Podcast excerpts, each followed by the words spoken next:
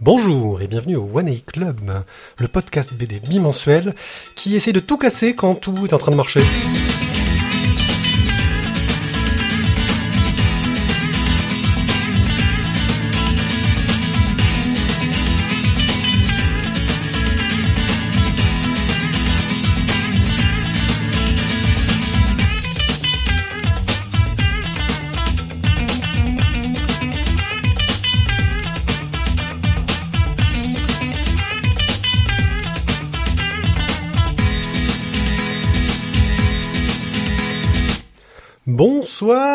Bonne année.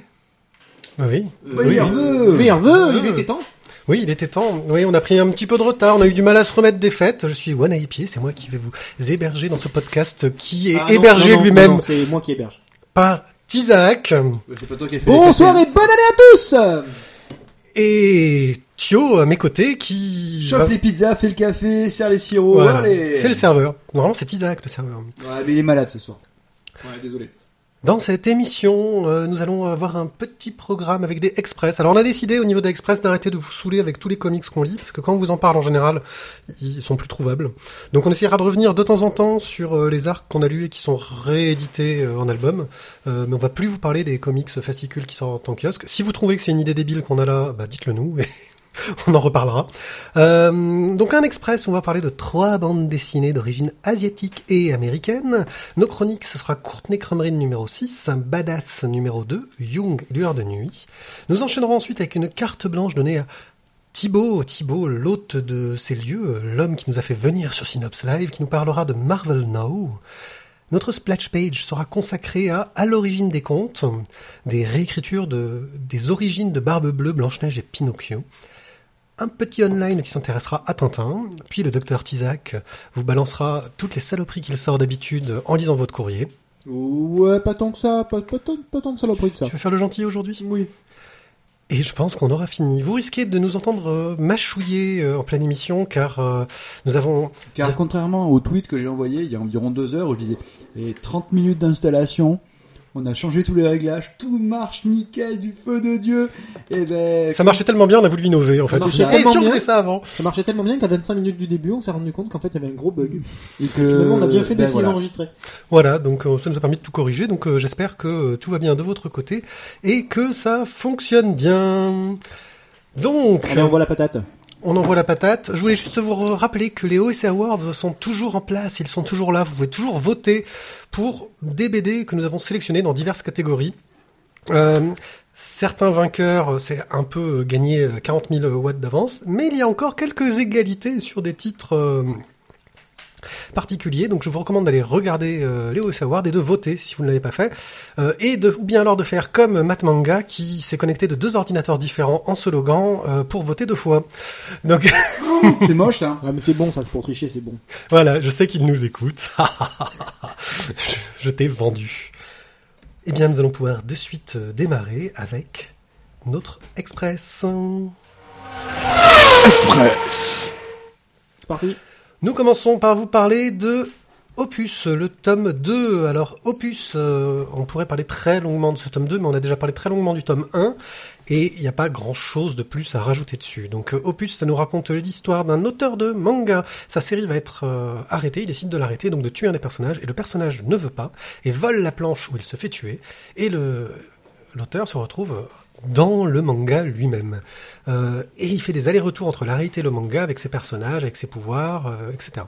Malheureusement, cette bande dessinée a eu un gros problème, c'est que bah, l'éditeur qui l'a publié, le magazine qui a publié, euh, a mis la clé sous la porte, et donc euh, Satoshi Kon n'a jamais pu finir cette bande dessinée. Il a Et puis en plus après il est mort donc euh, du coup. Oui, enfin, il est mort quelques années après, donc... Ouais euh, mais ça l'a encore moins aidé pour finir. voilà. Je pensais qu'il avait pas fini parce qu'il était mort, mais en fait non, c'est pas pour ça. Euh, quoi qu'il en soit, ce qu'il a fait, c'est qu'il a refait une sorte de pseudo-fin où il a dessiné très très vite euh, au crayonné. Enfin, on a vraiment le crayonné. C'est super intéressant à regarder parce qu'on a tout un chapitre qui est crayonné euh, où il nous raconte une fin, euh, enfin où il essaye de clore son histoire en faisant encore une deuxième couche de mise en abîme parce que là il y a lui-même qui intervient dedans, etc. C'est franchement une très très très très bonne BD, un très bon manga que je vous recommande. C'est chez IMHO et si vous voulez euh, en savoir un peu plus, je vous invite à aller lire notre podcast. Nous en avons parlé. Et là, tu vois, j'ai pas mes jingles de près, donc euh, franchement, je prends lire un et- jingle, euh, lire un podcast, Pierrick, euh, moi ça me déprime d'entendre ça. Le tome 7 de Tony Chu. Euh, on va vous spoiler le tome 6. Hein, on va faire ça. Bon, en gros, un proche de un, un proche de Tony Chu est décédé et il s'en remet pas du tout. Euh, il est réintégré dans la RAS, euh, le truc qui lutte contre les méchants Les vendeurs de poulets. Euh, et il a vraiment les boules, vraiment. Il est devenu très très méchant. Voilà, il- et franchement, faut, faut pas lui, lui marcher dessus. C'est son collègue euh, qui Qui est commence très embêté. qui est très embêté parce que lui, pour aider Tony Chu, il a commencé à coucher un peu avec tous les gens qui embêtaient Tony, euh, homme, femme, il est, il est très ouvert euh, comme, euh, comme comme bonhomme. Euh, Il y en a qui y vont et qui pètent la gueule. et là, lui, il- il menace de coucher. et, et là, bah, le problème qu'il a, c'est que maintenant, euh, ces deux prétendants, euh, il les a, qu'il le cherche en même temps. Donc, Tony Chu, tu en as. Il les a dressés les uns contre les autres. Thio. Moi, maintenant, j'évite de m'étouffer avec ma pizza et puis avec les blagues de Tizak. Oui. Hmm. Alors, vraiment, un tome super intéressant parce qu'il y a beaucoup de choses qui avancent à l'intérieur. Tant sur le personnage de Tony Chou, mais surtout sur toutes les intrigues. Avec euh, le vampire, avec euh, euh, l'ancien cybopathe qui était aussi au RAS. Donc vraiment, ça devient, ça devient sympa. Ça a l'air super sympa le tome 7 de Tony Chu. Ouais. J'aurai le droit de le lire un de ces jours, les, Il, les est, copains il est- il est dans la case de droite. On, on te le Merci laisse. les copains. On te l'a mis dans ta case de trucs à lire. Allez, bonne soirée. Et on continue sur un truc qu'il faut absolument lire, et on s'est dit, euh, qu'est-ce qu'on va raconter dessus qu'on n'a pas déjà dit? Euh, Je pense que le tome 6 de cette bande dessinée sera une splash page, c'est Lock and Key. Le tome 6 sera le dernier, là on va vous parler rapidement du 5. Qu'est-ce que ça raconte, Thio? C'est plus frais pour toi que pour moi. Euh, ben, franchement, moi, le seul, seul truc que tu me dis, c'est d'ailleurs, c'est qu'est-ce que t'as pensé de Lock and Key Et je t'ai dit, Oh, putain, c'est trop bon. Voilà, c'est tout ce que j'ai à dire. Voilà, c'est à peu près ça. Euh, en gros, ce tome va s'intéresser un peu aux origines des clés, euh, comment elles, comment elles fonctionnent, pourquoi est-ce que... Surtout ça- comment elles ont été faites, d'où Voilà. vient l'histoire, en fait, tout ce qui a été fait au début. Pourquoi c'est le petit frère qui les trouvait tout le temps et ça, on- Mhm. ça je- j'avais pas fait gaffe. C'est le petit détail euh, bien foutu et effectivement c'est le petit frère qui les trouvait tout le temps. Il y a une raison, ça tient la route. Lock and Key, c'est donc une superbe sé- série chez Milady. C'est ça surtout, c'est que tu t'aperçois en fait que tout tenait la route depuis le début. Et, et en plus, il n'ose pas de la facilité à faire. euh, il commence un peu à faire la clé de l'épisode euh, un moment et très très vite il en est sorti. Euh, et franchement, c'est très très bon et ça fout bien les chocottes. C'est une très très bonne BD d'horreur. Excellente série. D'ailleurs, elle est au C Award, elle est plutôt bien placée. Elle était au Eisner Award aussi, mais c'est un petit, un petit, un petit truc. euh, C'est moins intéressant. c'est moins intéressant que le OC, quoi.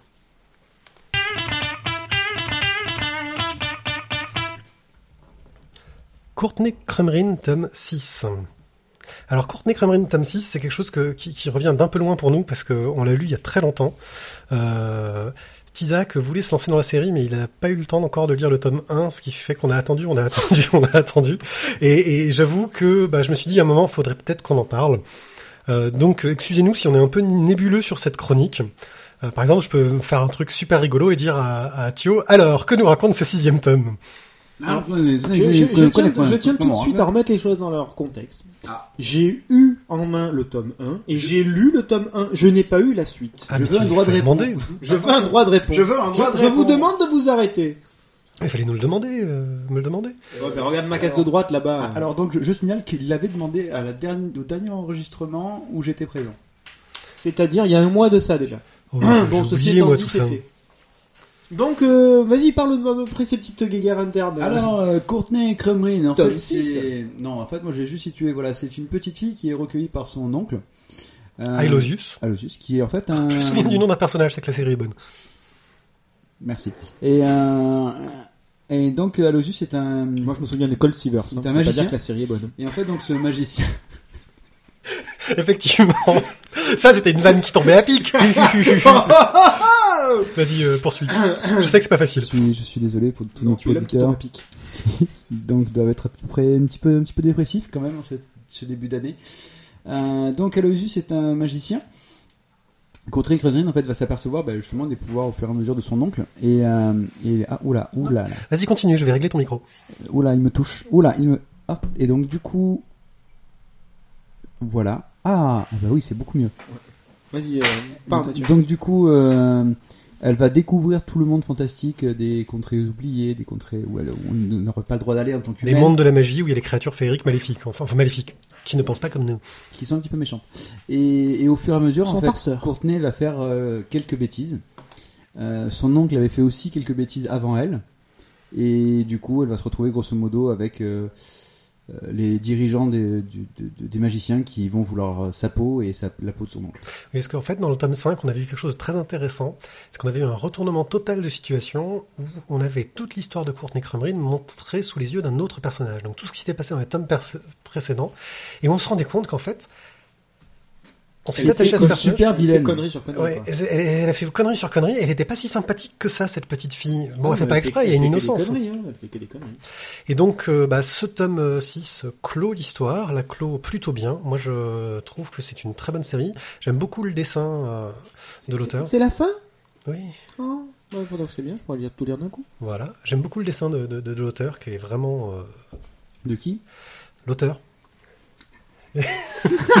Ted Neffé. Alors celle-là, voilà. voilà. Attendez, attendez. J'ai- regardé vers la BD, mais là, Ah, comme il a d'ici, checké je suis- l'anti-sèche, D'ici, je suis pas capable de le lire et je- ça m'est revenu juste au moment où je regardais la BD. C'est Ted Neffé. Voilà. Bien joué, pied. Bien Ouais. joué. Non, mais sur les noms des, des auteurs, il essaye, il essaye de me voir régulièrement, mais ça me revient en général. voilà. Donc, Ted Non. Neffé, où il y a un style en noir et blanc. Et qui était le scénariste de l'homme qui tombe à pic? Colt Sivers. Euh, Ah non, Stephen. Kamel, non Ah non, c'est le producteur là. mais c'est lui qui écrit sur la C'est machine. lui qui écrit sur la machine. J'aime beaucoup ça. Donc, euh, oui, tu allais dire sur le dessin Euh, sur le dessin, non, ouais, vraiment, enfin, beaucoup de noir et, que du noir et blanc. Oui. Beaucoup de que du noir et blanc. beaucoup de noir et blanc de la première à la dernière page. Ben, sur tous les tomes d'ailleurs, il a rien fait. C'est ça, tout pareil. Pas une seule Ben non, le coloriste, il est en RTT à chaque fois. Bah ouais, pas de bol. Et euh, non, vraiment très joli. Et, et la fin, est, au niveau scénaristique, est vraiment bien, bien, bien, bien menée. Voilà. Euh, moi, ce que j'aime beaucoup, je reviens un peu plus longuement sur le dessin, c'est qu'en fait, il a un style en noir et blanc très fort, aucun niveau de gris, vraiment tout euh, très marqué. Euh, et il joue beaucoup. euh, Il y a un petit côté entre guillemets euh, Frank Miller, Ouais. euh, mais en moins, en plus subtil. En moins agressif, Ouais. moins, moins, moins grossier, mais sans, enfin, sans pour autant, voilà, Voilà. dénigrer Frank Miller. C'est-à-dire que mais plus, plus, beaucoup plus de finesse. les, les blancs sont aussi importants que les noirs, en fait. Non, ça c'est raciste. Non, justement. Les blancs donc sont aussi importants que les noirs et permettre de. Ah Tiens, là chérie, je t'ai préparé des crois- quenelles, crois- William Sorin. Vous êtes, vous êtes, vous êtes euh, immonde. Euh, donc, euh, comme je le disais, euh, il y a un travail donc sur l'absence et la présence euh, du noir qui est très réussi. Euh, c'est vraiment magnifique. Euh, je vous signale que Randall Flagg est atterré par nos jeux de mots pourris qui sont pires que les siens. Voilà. Mais ouais, franchement, euh, nous on atteint des niveaux là. hein. Je veux dire, on est sur, sur les Gérard de la blague. hein. Alors euh, Tizak nous a dit avant de commencer qu'il était très fatigué et qu'il allait euh, vraiment, euh, fallait pas compter sur lui, mais je sens que d'un coup rien que lui mettre un micro devant, euh, ça va être énorme. Et on a bien dit devant. Euh, non, j'ai pris un Nurofen Flash. C'est ça, ça Flash. Je ferai une petite publicité pour Nurofen Flash 400. C'est magique. Voilà. Mais quand après c'est Flash, euh, quand ça tombe aussi. hein. tout va bien, tout va plus bien. Donc voilà, cette chronique un peu courte car un peu euh, évasive pour nous, mais là on va vous parler de quelque chose qui est un peu plus frais et qui est fort sympathique. Euh, On enchaîne. Le tome 2 de Badass de notre ami Bruno Bessadi qui va sans doute écouter cette chronique et nous péter la gueule si on dit des conneries, mais c'est pas grave, on le fera quand même. Ouais, on craint des nous. Ouais. Donc, euh, Bruno Bessadi, que vous pouvez écouter dans le podcast euh, magnifique Antipop, où il intervient avec d'autres auteurs de BD, entre et il parle de culture pop. Euh, Badass, le tome 2 suit un autre personnage. Dans le premier, nous suivions le personnage de Dead End, euh, qui est un gars, euh, on suivait ses origines, comment il était devenu un, un- un super vilain. Là, nous allons suivre un autre personnage qui s'appelle The Voice, qui a un pouvoir de contrôle mental de la mort. Elle peut faire faire ce qu'elle veut aux gens. Et on voit comment euh, elle grandit et comment c'est difficile bah, quand on est une petite fille. Tous les caprices qu'on veut faire, et ben on peut les faire se faire faire parce qu'on peut faire ce qu'on veut. Oui, non, mais c'est au-delà de ça. Parce qu'une petite fille normale, elle aurait fait faire aux gens ce qu'elle voulait. Achète-moi un poney, achète-moi une voiture, euh, va faire une connerie, saute par-dessus machin. Non, non. Là, c'est une grande malade, une grande psychopathe qui a le plus grand pouvoir de la Terre. On est sur des dimensions phénoménales. Que Thio est en train de faire tomber son bout de pizza. Oh, Genre, il fait mais le. Mathieu, mais, mais- Bon, on arrête les pizzas pour les enregistrements, c'est pas possible. Donc, euh, Le scénario euh, de Xavier Hanna est toujours euh, aussi sympathique et même je le trouve encore meilleur que dans le tome 1. Euh, car autant dans le tome 1, euh, je trouvais que il y avait tellement pas d'opposition à Dead End euh, que, que c'était presque un peu trop facile pour lui. Ouais, mais ils avaient un plan. Ouais, mais je trouvais que c'était un peu trop facile pour Dead End. Et que le fait qu'il n'ait aucune opposition, bah, c'était sympathique, mais on avait du mal à s'inquiéter pour le personnage.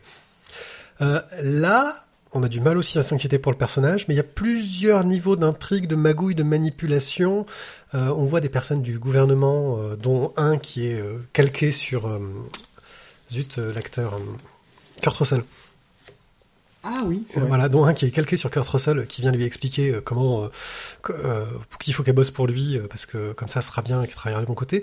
Enfin, je- j'ai trouvé le, le niveau euh, scénaristique vachement plus intéressant que le tome 1, qui était déjà euh, bien cool. Dead End, bien sûr, fait des apparitions dans le truc. Ça reste ultra violent, ultra gore. euh, on sent qu'ils se sont fait plaisir à mettre des trucs... euh, Un petit peu très malsain parfois. Ouais, un peu malsain. C'est carrément malsain. oui. T'as vu, c'est carrément Kurt Russell. C'est carrément comme ça, on est bien d'accord. Euh, le scénario, euh, en dehors, vous avez quelque chose à rajouter là-dessus? Génial. Moi, je me suis régalé. Ah, Putain, mais c'est... Je suis désolé. hein. Tu trouves pas des mots? Ah ben non, il n'y a rien qui sort en fait. C'est hum, comme toi, je trouvais que le premier, il y avait un petit peu des. Ça allait pas au fond des choses. J'avais, j'avais l'impression un petit peu de- d'être resté. ass- Assez en surface. Merci. Ça va être dur. hein. Vas-y, Ouais. crache tout dans ton verre, hein, je me débrouille avec. Aval. Et donc, euh, la pizza. Et donc, euh, voilà, oui, un peu en surface. Euh, de ton côté, la soirée va être avec. Tizak qui fait n'importe quoi. Tu chemises comment, moi? Donc je te disais en surface au début. Non, mais au début, tu restes en surface et après, tu rentres en profondeur. Jusque-là, on est d'accord, Mathieu. Bon, simple. Euh, le tome 2 est, est vraiment bien, mieux encore que le tome 1. Vivement la suite. Voilà, je m'arrête là. Moi, pour vous donner un ordre d'idée, alors que je suis à la bourre généralement sur plein de lectures, je me suis quand même payé le luxe de relire euh, le, bouquin en, par tronçon, avec des morceaux, des, morceaux du, bouquin que j'ai relu euh, deux fois, voire trois pour certains, parce que vraiment c'est jouissif. Voilà, il y a clairement des, des, des passages qui sont géniaux. Ok. Euh, le dessin donc de Bruno Bessadi, c'est là qu'il faut qu'on fasse gaffe à ce qu'on dit, parce que si, si on, on lève un point euh, qui n'est pas vrai, on va se faire taper. Alors moi j'ai trouvé qu'il y avait beaucoup de détails, euh, surtout sur les fonds de cases. Hein, parce que là, Ouais. les détails, il y a à fond. Pas toutes, pas toutes, mais sur non, beaucoup. non, mais sur beaucoup, il y a vraiment beaucoup, beaucoup, beaucoup de détails. Je voilà, je félicite Bruno parce qu'il a fait vraiment un gros, gros travail de ce côté-là. Bon, on est dans un découpage très comics, euh, très action, très cinématographique, ça en jette dans tous les sens, ça en pète, c'est très efficace, très dynamique, il y a peu de temps, de place pour les temps morts au niveau de la narration. Il y a- une jolie recherche euh, de- du respect de la réalité anatomique des personnages. Il est là- aussi dans le détail euh, du décor et du détail. Ok, vous voulez qu'on le réinvite à une émission et on fait des trucs avec lui euh, je Non mais c'est vrai, regarde, enfin, franchement, ce petit ensemble de lingerie par exemple, la transparence est super bien rendue. Euh, les petits dessins de dentelle sur la culotte, franchement, alors qu'on ne les voit pas, franchement, faut sortir une loupe. hein. C'est super bien rendu. Moi, je C'est le travail du coloriste, ça. Bruno, bravo. Donc, euh, non, sans déconner, c'est c'est très réussi. Il y a plein de clins d'œil aux super-héros qu'on connaît aussi. Oui, alors là par contre, il a inventé des muscles. hein. il y a des trucs, ça n'existe pas. Mais c'est ça, les super-héros. C'est des muscles qui n'existent pas. Ah, c'est ça. Ça, c'est le principe. Puis c'est une sorte de pseudo-Hulk, donc euh, ça tient la route. Ouais. Donc, une chute euh, qui est sympathique aussi. J'espère que le troisième tome, qui me semble sera le dernier, si je ne me trompe pas, Normalement, c'était prévu comme ça. euh, va réussir à bien relier euh, les intrigues du tome 1, du tome 2 et nous faire une fin de la mort. euh, C'est fun, c'est plein d'action, c'est bourré d'humour, c'est bien trash. euh, bref, euh, régalez-vous avec.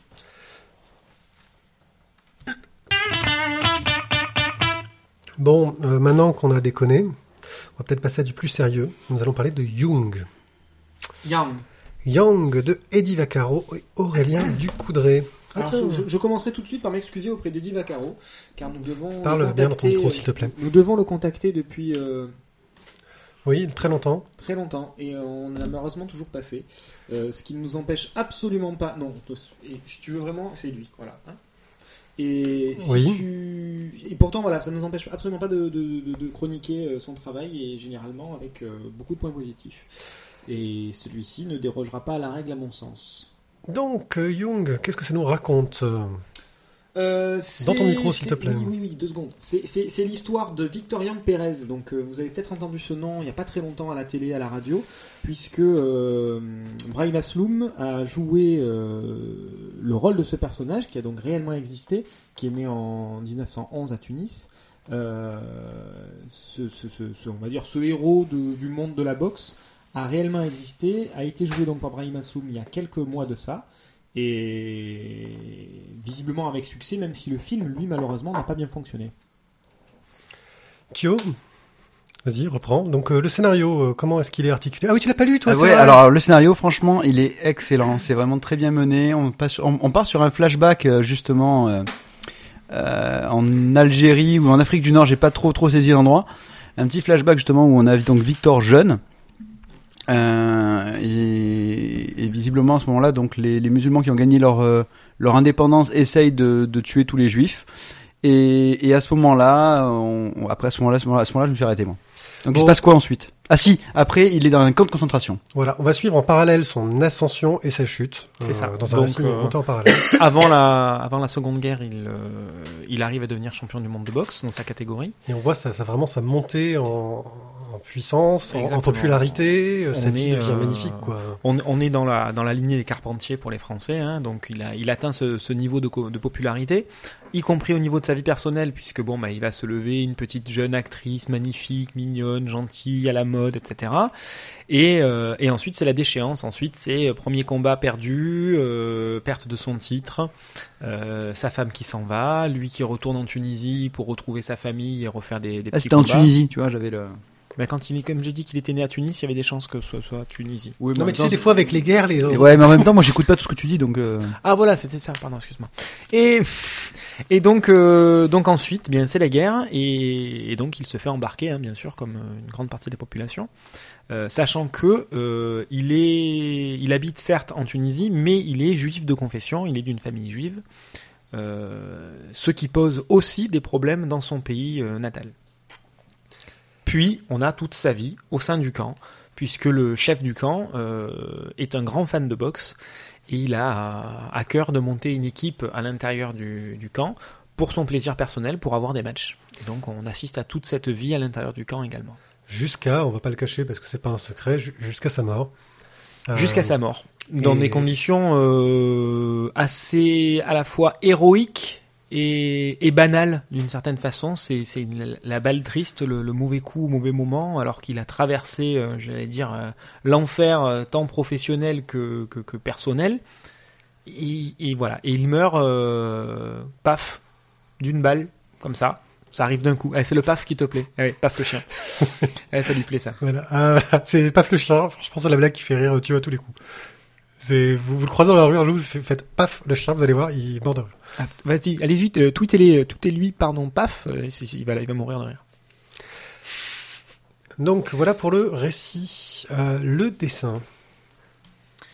Euh, Hum. c'est difficile de... En termes de qualité de dessin, on est sur, on est sur quelque chose de, de très crayonné, de... Donc on, on va pas Ouais, sur on dirait quelque- du fusain. on dirait du fusain, voilà, on n'est pas forcément sur quelque chose de très précis. Euh, Enfin, si précis, mais ça te. Ça reste précis quand même, son dessin. oui, du oui, oui, oui, oui, hein. non, mais par, par rapport à un travail qui va être plus numérique ou, euh, enfin, on est on est sur du sur du griffonnage. Alors, attention, pas du griffonnage de Monsieur de Monsieur moi, monsieur. Monsieur toi. Euh, Alors je t'explique, Euh, c'est on- un, c'est un ami d'atelier de, de Monsieur Bessadi, donc euh, Bessadi va venir. Non, non, non, mais vous êtes con, vous êtes chiant. Ce que, ce que je veux dire, c'est qu'on est dans quelque chose qui est fait à la main, voilà. Et, ça se ressent. Et vu que c'est une, une bande dessinée qui qui, qui a empreinte de, de, de sentimentalisme, on va dire, euh, ça correspond très bien à ce que à la situation et à l'atmosphère. Moi j'ai beaucoup aimé ce, ce travail aussi sur ces cases euh, au bord arrondi, sur euh, euh, ce travail sur le sur, les dégradés, sur les hachures, euh, et un côté pas totalement réaliste justement, qui permet de bien montrer les expressions, de les exagérer, de les de, et de faire monter l'émotion et l'attention. Exactement. Les, les visages sont extrêmement creusés, sont extrêmement travaillés. Oui, surtout sur C'est le pour ça passage. que tout à l'heure, euh, quand je disais camps. pas de détails, c'est pas, c'est pas ça que je voulais Ah dire. parce qu'il y en a du détail. hein. Oui, oui, non, mais on est bien d'accord. C'est pour ça que c'est pas, c'était pas, c'était pas le fond de, de, de ma pensée. Bien au contraire, c'est, c'est que justement, c'est, c'est un travail qui, qui, qui arrive à faire transparaître les émotions, les sentiments. C'est voilà, ça fonctionne très bien. Donc c'est une histoire vraiment tragique, vraiment très réussie, euh, qu'on pourrait mettre dans la suite. Hein, c'est euh, considéré un peu comme une suite de Champions Z des mêmes, des mêmes auteurs qu'on avait, Exactement. qu'on avait beaucoup aimé, qui est là aussi raconté euh, l'histoire terrible d'un d'un- d'un boxeur. Euh, je ne sais pas s'il y a d'autres boxeurs qui se prêteraient à de telles histoires aussi intéressantes. Euh, Avec Tyson. ouais, ouais, je, oui, je sais pas si c'est aussi intéressant. J'en sais rien. Je, je connais pas grand chose en histoire de la boxe. Mangeage d'oreilles, cannibalisme. Oui, c'est vrai, mais il faudrait peut-être mettre des auteurs un peu plus qui, parlent de choses moins moins sympas. Oui, puis il faut qu'il y ait du temps qui passe pour, pour arriver à, à romancer tout ça, parce que je me doute bien que dans la vie de, de Pérez, il n'y a pas eu que, euh, que ce qu'on nous montre là. Il y a sans doute eu toute une part d'ombre, je veux dire, le pourquoi du comment. Alors qu'il était en haut, que personne n'arrivait à le toucher, euh, et il commence à perdre ses matchs et à faire que des sorties et des bringues et machin. Voilà, je pense que derrière, il y a aussi dans sa vie, sans nul doute, des, des, des, des éléments qui sont beaucoup moins glorieux que ce que, que ce qu'on nous montre dans, dans, dans cette BD.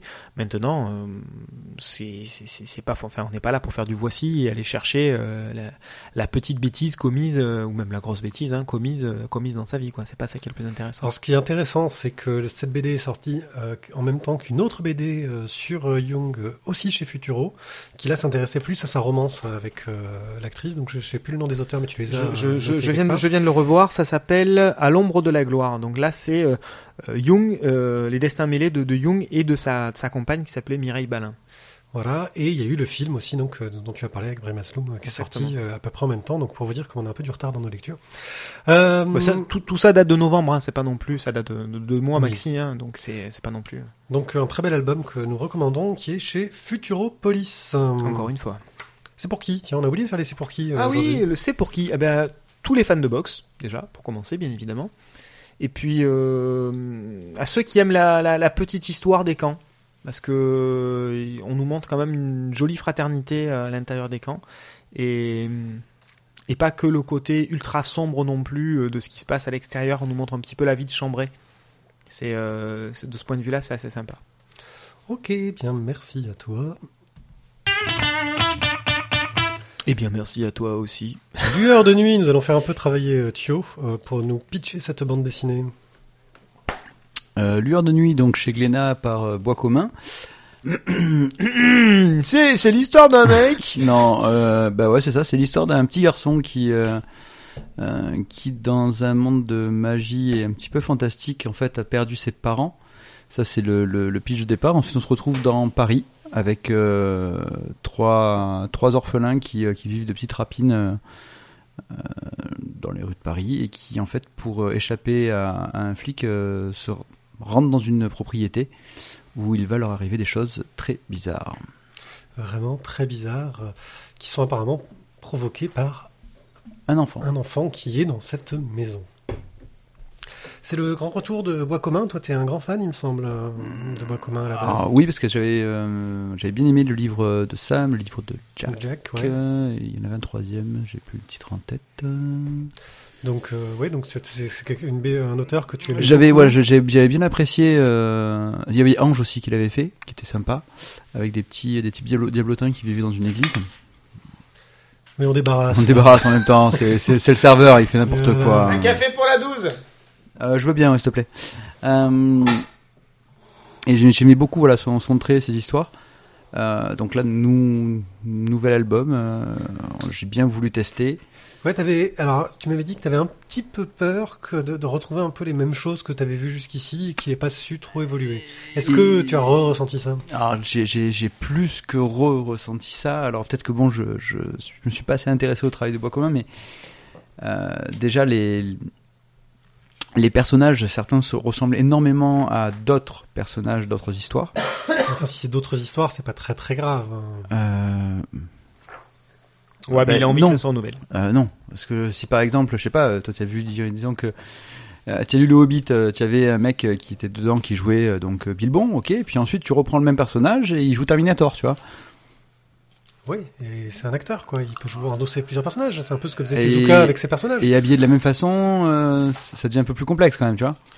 Oui, c'est vrai qu'il Voilà. a, il a, il a un amour de la, de la, de la casquette. Hein. Oui, ben voilà, en fait c'est ça, c'est le personnage de la Il a cassette. qui- l'amour de la casquette. Oui, non, mais c'est quelque chose que tu retrouves dans toutes ses BD. euh, il aime beaucoup euh, ça. Il doit Et pas aimer Peut-être dessiner qu'il n'aime pas dessiner les cheveux. Je sais pas. Euh, oui, enfin, en tout cas, moi, ce que j'ai trouvé, c'est que c'était un trait vraiment très joli, euh, très fin, euh, une très très belle histoire. Enfin, c'est bien raconté, en fait. Ça tient vraiment la route. Mm. Euh, et comme moi, je connaissais pas aussi bien Bois commun, j'avais lu quelques trucs euh, de lui. Alors, je veux pas me poser non plus en spécialiste de bois commun, hein. Oui, c'est oui. juste que j'en ai lu quelques-uns et Ouais, mais t'avais des attentes, quoi. Moi, j'en avais aucune. c'est mal la nuance. Bah, disons que au niveau au niveau de l'histoire du, du scénario, c'est euh, c'est un beau voyage. Je me suis bien régalé à le lire. Tu, euh, tu, tu, tu pars vraiment dans un autre monde, quelque chose qui est qui est euh, qui est vraiment fantastique. Euh, Le seul regret que j'ai, voilà, c'est que les, les- certains personnages ressemblent trop à d'autres personnages d'autres histoires. Si c'est que ça, personnellement, je trouve pas ça oui, c'est pas, c'est pas. Bah écoute, moi ça m'a Oui, Voilà. t'avais envie d'avoir du neuf. Bah disons que si c'est pour qu'ils te refassent à chaque fois, j'ai l'impression, hein, après peut-être que peut-être que je me trompe et les gens me diront que a priori j'ai j'ai de la merde dans les yeux, mais euh, voilà, si c'est pour ressortir le même personnage, tu bof, fais du neuf quoi. Euh, moi, ça m'a pas du tout choqué. Au contraire, j'ai l'impression que bah, le gars, il a ses acteurs qui va mettre dans différents rôles euh, dans ses histoires. Ça, ça, ça me perturbe pas. Euh, D'autant que bah, c'est très joli. Il y a un travail de la couleur qui est magnifique. Il y a un travail Oui, sur les tempêtes et l'eau. ça commence par une scène de Il y a- tempête. Il y a une color... une, oh, comment ça s'appelle? Une palette de couleurs qui est, qui est commune à, à toutes les planches. C'est euh, du début à la fin du bouquin, on est, on est sur exactement les 3-4 mêmes couleurs. hein. Une belle, un beau travail sur l'ambiance et la tonalité. Euh, au niveau du, du scénario, justement, donc on est dans un one shot. On est vraiment dans une intrigue, on va dire entre guillemets, à chute. Euh, très prenante, avec un côté horreur, avec le truc classique du huis clos où les personnages se trouvent euh, coincés dedans. Euh, Est-ce que ça t'a pris au moins?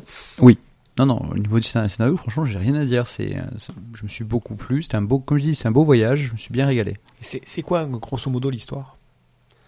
Ce qu'on vient de dire tout à l'heure C'est ce que j'ai dit tout Non, à l'heure. mais j'ai pas. Enfin, J'ai pas écouté. Si, si, si, mais, Ah, mais j'ai voilà, parlé tu de voyage onirique, mais euh, Bon, attends, je la refais moi, parce que ce sera peut-être avec d'autres mots. C'est Euh, ça. Donc en gros, euh, ça commence, on suit euh, un enfant avec ses parents, ils ont des bougies et ils sont sur un bateau, ils sont dans une tempête et euh, ils voient qu'apparemment les bougies c'est ce qui leur permet de survivre et en fait Ça c'est un peu de la magie. c'est Hein. une sorte de magie quoi, euh, de s'en sortir. Ils ont très très peur que les bougies s'éteignent et puis euh, ça s'arrête là entre guillemets.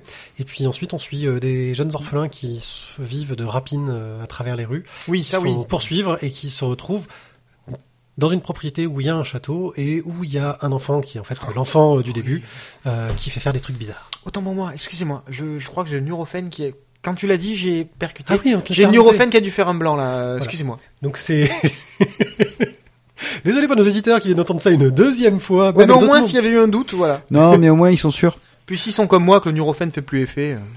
euh, Donc euh, voilà, l'émission pour ceux qui prennent du neurophène, je crois qu'on aurait dû dire au début. Ah ouais. Euh, c'est pour qui? Pour ceux qui prennent du neurophène. Ils peuvent leur dire plein de fois. Je peux le relire plein de fois. Pour ceux qui ont envie de rêver. ouais. Ouais, je dis, pour les amateurs de nouvelles. Alors moi, la, la chute m'a un petit peu déçu, mais c'est parce que je t'attends toujours beaucoup euh, des chutes de ce genre d'histoire. Euh, mais Oh, je- Non, c'est pas. Moi, la, moi la, la, fin, la fin me paraît logique quoi par rapport à tout le déroulement. ouais. Ouais, non, non, c'est non, oui, mais Oui. je, je suis d'accord avec toi. Ça fait un peu, ça fait un peu Non, nouvelle. oui. Non, oui. bah non, oui. Non. Écoute, chacun a son, a son avis. Moi, j'ai donc pour ceux qui ont envie de rêver. Et ouais, les fans de nouvelles, ça, ça, ça colle bien aussi. Ouais, voilà, ça, le, toutes ces les nouvelles d'horreur, tu sais, un peu à la peau. Euh, Ouais, genre la Mérimée aussi, la Vénus d'île, des trucs comme ça. Ouais. Mm. On se retrouve un peu ce, ce genre, ce genre d'ambiance. euh, voilà.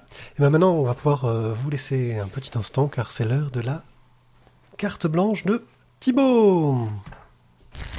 Carte blanche à Thibaut, que vous connaissiez précédemment sous le nom de BTO si vous suivez un peu Synops Live, euh, et particulièrement le labo. Bonjour Thibaut. Bonsoir Pierre et bonsoir à tous les auditeurs de Synops Live et du Wanna Club. Un plaisir que tu nous rejoignes pour une carte blanche. C'était plutôt moi qui allais te rejoindre dans tes émissions jusqu'ici. Oui. Et tu voudrais donc nous parler un peu de, de comics et plus particulièrement de Marvel Now. Mais qu'est-ce que c'est que ce truc? Alors Marvel Now, euh, très rapidement, c'est une, grande relance en fait des, séries euh, chez Marvel euh, donc aux États-Unis. s'est passé en 2012 suite au grand crossover Avengers versus X-Men. Et en fait, ce que je vais aborder surtout, c'est comment il a été traité en France, éditorialement et par Panini, donc qui, qui, édite les comics Marvel en France. Mais euh, avant ça, faut quand même euh, revenir un petit peu en arrière parce que euh, cette opération Marvel Now, elle est pas sortie du chapeau quoi. C'est pas Marvel qui s'est dit du jour au lendemain, eh tiens, si on faisait une opération, on prenait plein de séries, on les mettait au numéro 1 et puis on appellerait ça Marvel Now. Non, il y a parce que le coup de remettre au numéro 1, ils le font souvent. Donc en tout cas, ça sous-entend que cette carte blanche sera en deux parties. Donc cette première partie, on reviendra un peu sur toutes les origines, tout le contexte, sur les, les revues qui, qui, qui, existent et le la deuxième partie où on parlera plus particulièrement des séries que tu as lues. C'est ça, exactement. On commence en 2011 avec les New 52, euh, l'opération de relance de l'univers de, DC Comics en fait, qui s'est fait en septembre 2011.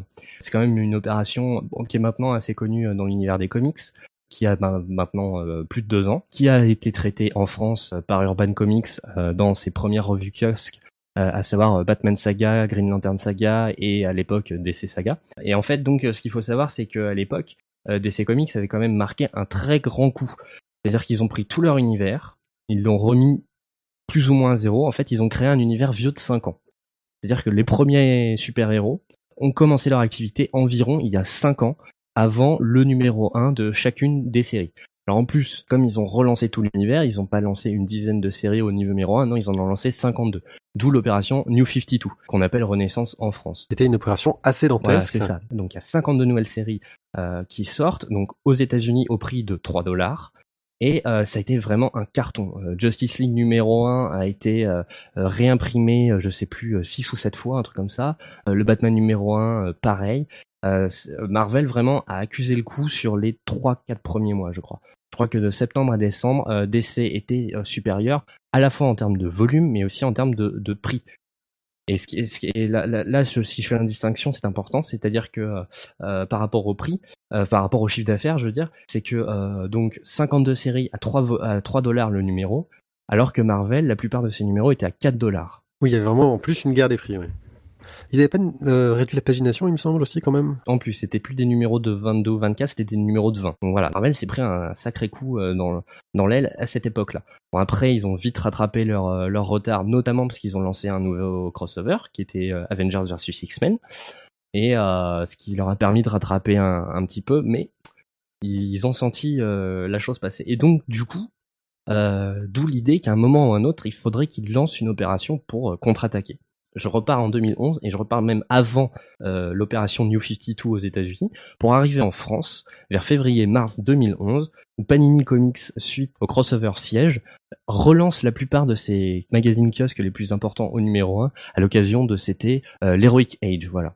Donc on avait euh, Marvel Icons, Marvel Heroes qui était remis au, au, numéro 1 et on avait l'arrivée d'un nouveau magazine qui était Marvel Stars qui accueillait entre autres la série Hulk et puis, euh, pareil, les deux magazines, enfin les magazines X-Men ont été regroupés en deux magazines qui étaient X-Men et X-Men Universe, là aussi euh, démarré au numéro 1. Oui, l'idée c'était en dehors du classique on relance au numéro 1, donc on va relancer les ventes, c'était aussi de créer un peu plus de cohérence dans les regroupements de séries, non? C'était pas ça? Ouais, il y avait un peu, il y avait un peu de cette idée. Euh, là, quelque part aussi au niveau des histoires, ça collait un petit peu. Hein. Il n'y avait pas trop trop de problèmes, il n'y avait pas de, euh, on se retrouvait pas dans euh, des histoires en cours, ça, ça, collait un petit peu. Euh, puis c'était aussi l'occasion de, publier plus de séries de manière régulière, de manière mensuelle, avec le, magazine Marvel Stars. Oui, on se rajoute quatre nouvelles séries en mensuel. Quoi.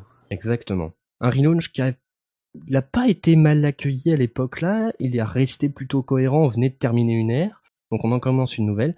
Donc là ça allait. Là où ça où la pilule est moins passée, c'est en 2012 où ils ont refait donc euh, seulement 15-16 euh, mois après le précédent relaunch, un nouveau relaunch encore, en renommant la plupart de leurs magazines, c'est-à-dire que Marvel Icons est devenu Iron Man, Marvel Heroes est devenu Thor, Marvel Stars est devenu Hulk, et ça, cette opération-là surfait à la fois sur le succès du film Avengers, mais aussi sur une refonte éditoriale et surtout commerciale.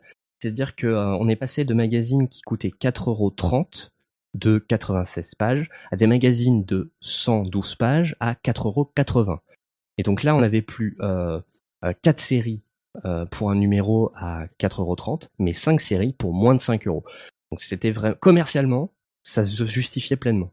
éditorialement, c'est quand même la pilule a, été difficile à passer. Et au niveau de la continuité, par contre, euh, on s'est retrouvé donc avec des magazines au numéro 1 avec certes des séries qui démarraient ou qui démarraient un nouvel arc, mais des séries euh, en plein cours d'histoire, comme par exemple la série Hulk. Mais c'est vrai que euh, les titres des, des, des, séries Marvel, pour les gens qui voulaient se lancer dans la BD américaine, c'était un peu galère. Les magazines au nom de Marvel Heroes, Marvel Icons, etc. C'était un peu obscur, quoi. Les gens pouvaient se poser la question, mais qu'est-ce que je vais trouver à l'intérieur, quoi? Oui, c'est pas très clair.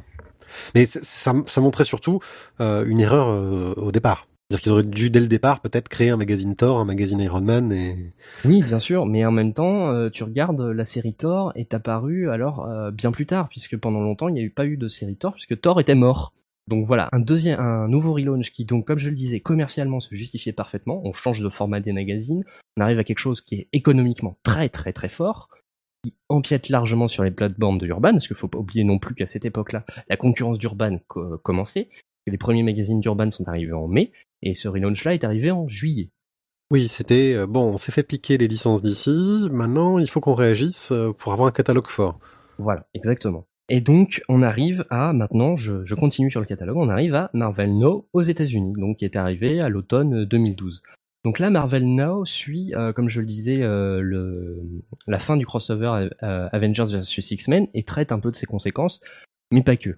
Alors, euh, contrairement à l'univers euh, l'univers n'a pas été rebooté euh, entièrement, hein, c'était vraiment dans la continuité.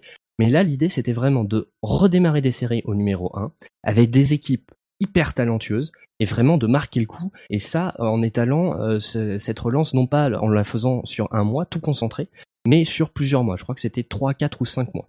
Oui, ça permettait aussi de mettre des auteurs sur les séries auxquelles on les attendait pas forcément, euh, de surprendre aussi là-dessus. Tout à fait. Certaines séries étaient pourtant pas très vieilles et pourtant ils ont osé quelque part, je dirais, euh, changer les équipes créatives euh, totalement. C'est quand même à cette époque-là pour Marvel Now que Brian Michael Bendis a abandonné après 8 ou 9 ans de bons et loyaux services sur la franchise Avengers, il a abandonné la franchise Avengers pour arriver sur les X-Men.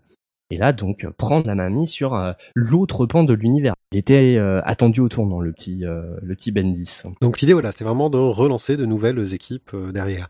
Maintenant, en France, ça a dû leur faire bizarre de se dire super, on vient de tout relancer, mais il va falloir qu'on recommence. Alors déjà, alors c'est super, ils relancent tout, mais ils relancent tout, ils relancent pas tout au même moment. nous, on n'a qu'une visibilité de six mois parce que c'est aussi un des intérêts de la relance des magazines Panini en juillet 2012, c'était de de diminuer encore plus l'écart de parution entre euh, euh, Marvel et euh, Panini. Donc, c'est-à-dire, on était passé de 8-9 mois à 6 mois qui est quand même est assez léger. Ça laisse peu de temps pour réagir, et pourtant ça en laisse toujours trop vis-à-vis des sorties cinéma. Oui, c'est sûr, c'est sûr. Mais bon, ça c'est un, un, autre sujet. Personnellement, je trouve qu'il s'en sort bien. Donc Marvel Now aux États-Unis, il y a eu un carton parce que quand tu vois un Hulk qui est euh, relancé avec euh, Mark Wade euh, qui a fait de, qui, qui, avait fait jusqu'ici des numéros de Daredevil absolument géniaux, accompagné de Lainil Francis Yu. J'ai bien aimé les Daredevil de Mark Wade, mais c'est assez controversé dans l'équipe. Non, mais certaines personnes de ton équipe ont de mauvais goûts. Hein, il faut que tu le saches. Oui, je sais. Je, je, je vis, je, je vis avec ces goûts-là et c'est difficile parfois. Euh, donc voilà, c'est vraiment un gros carton. Marvel a fait, très fort. L'opération a été très appréciée. Éditorialement, c'était très propre. C'est-à-dire qu'ils ont vraiment cherché à ce que les délais soient tenus. Ils ont cherché quelque chose de cohérent, d'efficace, de brut, euh, de, qui marque. Et euh, ça, ça a vraiment, ça, ça a été le coup quoi à côté, DC avait n'avait pas grand chose à mettre euh, euh, en face à part bah, des séries euh, qui fonctionnent plutôt bien. Hein. Batman, Justice League, c'est toujours dans le haut du panier au niveau des ventes aux États-Unis. Hein. Mais voilà, il y a plus, il y avait plus l'effet waouh quoi. Et donc en France, ils savent qu'ils vont devoir faire un relaunch quoi. Tout à fait. Ils savent qu'ils devront faire quelque chose autour de Marvel, Marvel Now. Quoi? Ils savent pas trop encore. Alors ils pensent quand même à relancer encore une fois leur magazine c'est chiant à dire, mais euh, euh, ça les a fait chier à l'époque. Hein, mais ils se sont dit, on peut pas faire autrement, quoi. Euh, il y a plein de séries qui commencent au numéro 1. Il faudrait que nos magazines commencent au numéro 1 aussi. Ça paraît logique. Mais il faut qu'on ait des regroupements qui soient cohérents. Il faut savoir que aux États-Unis, il y avait une série porte-étendard pour pour Marvel Now. C'était Uncanny Avengers. Uncanny Avengers, c'était un postulat assez euh, original autour des, séries Avengers. C'était une équipe d'Avengers, mais euh, avec assez de membres mutants pour euh, redorer l'image des mutants auprès du grand public. Parce que les Avengers ont sauvé le monde, suite à Avengers versus X-Men.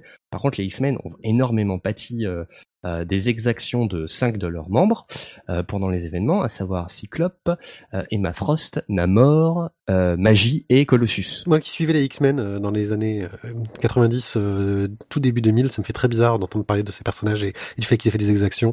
Et puis surtout que moi je disais les X-Men quand c'était l'âge d'or des X-Men, donc c'est un peu... Ah bah là, si tu veux, Marvel- bon, en fait, ils ont fait des exactions, oui et non. Ils ont pas eu tellement le choix puisqu'ils se sont fait posséder par la force du Phénix, en fait. Ils sont devenus les cinq Phénix. Donc, euh, ce relaunch se passe en France et comment est-ce que ça se passe?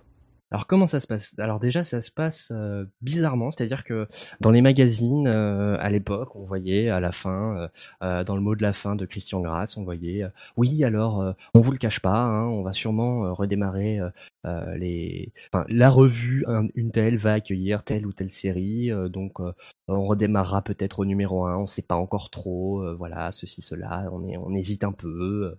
Euh, et puis euh, on annonce un magazine euh, Uncanny Avengers, donc qui sera porte-drapeau là aussi en France de Marvel Now, et donc avec évidemment la série Uncanny Avengers et puis les séries Avengers Arena et Thunderbolts. Bon, bizarre, Thunderbolts c'est quand même une série pas très, enfin un peu un peu brutale quoi. D'habitude, souvent associée à Hulk. En plus là cette nouvelle série de Thunderbolts fait assez Black Ops. J'en parlerai plus tard. Bon, c'est Bon, ok, pas de problème. Et puis finalement, plus les mois passent, plus on se rend compte que finalement, ils sont pas au point sur la composition de, de leur magazine. Ils sont pas foncièrement euh, euh, opérationnels là-dessus. euh.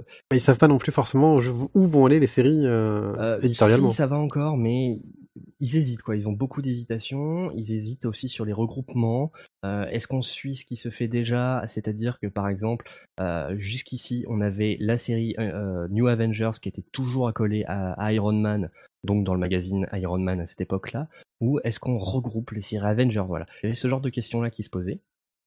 Et euh, finalement, Panini a réussi vers euh, euh, avril-mai à fixer un calendrier de publication euh, euh, de Marvel Now en France avec euh, alors euh, une dizaine de magazines, j'ai plus le nombre exact, et surtout un, calendrier arrêté, c'est-à-dire il y aura dans tel magazine telle série, euh, et surtout ils se sont fixés sur donc toujours garder euh, des magazines donc de plus de cent- euh, 210 pages pour moins de 5 euros et trois magazines de euh, 60 pages pour 4,50 euros. C'est un peu le truc pas top, quoi. Le, le 4 euros pour 30 en- centimes de moins, tu as deux, épisodes en moins. Oui, c'est- 40 pages de moins, c'est bon, ça passe pas trop, hein, il faut, faut pas se le cacher.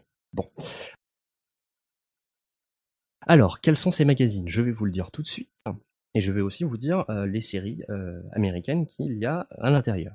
Donc on commence par le magazine Avengers, qui est donc, comme je l'ai dit, un regroupement des séries Avengers, puisqu'il y a Avengers de Jonathan Hickman et Jérôme Opeña. New Avengers, toujours de Jonathan Hickman, mais avec Steve Epting. Ensuite, les Secret Avengers de Nick Spencer et Luke Ross, ainsi que les Young Avengers de Kieran Gillen et Jamie McKelvey. Ils se font plaisir au niveau des scénaristes. Hein.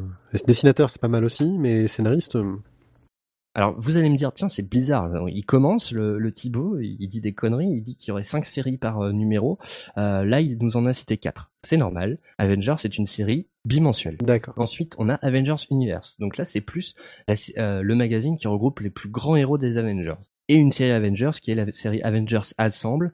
C'est la série un peu popcorn, un peu dérivée des films, quoi. C'est-à-dire, si on, on garde l'équipe des films, on leur adjoint deux, trois éléments à côté et c'est une série Avengers un peu hors continuité. Mais à côté de ça, il y a l'excellent Thor God of Thunder de euh, euh, Jason Aaron et, et Sab Captain America par euh, Rick Remender et John Romita Jr., Indestructible Hulk dont j'ai parlé tout à l'heure de Mark Wade et Francis Lin Liu, et Fearless Defender de Cullen Bunn et euh, je ne sais plus son prénom, Sliney.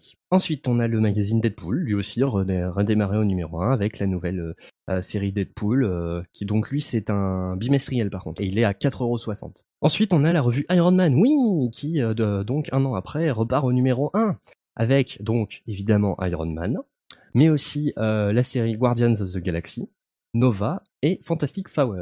Four. J'ai toujours du mal à prononcer 4 en anglais, donc c'est Four, Fantastic Four. Ah oui, je me disais, Flower, ils ont, ils ont fait un truc baba cool. Oui, oui, et tout le monde me dit Fantastic Flower? Non, non, Fantastic Four. Euh, vous allez me dire, c'est bizarre comme regroupement. Alors, bon, Iron Man Fantastic Four, ça va, puisque dans, la précédente, dans les précédents magazines, c'était déjà le cas. Mais pourquoi Guardians of the Galaxy et Nova?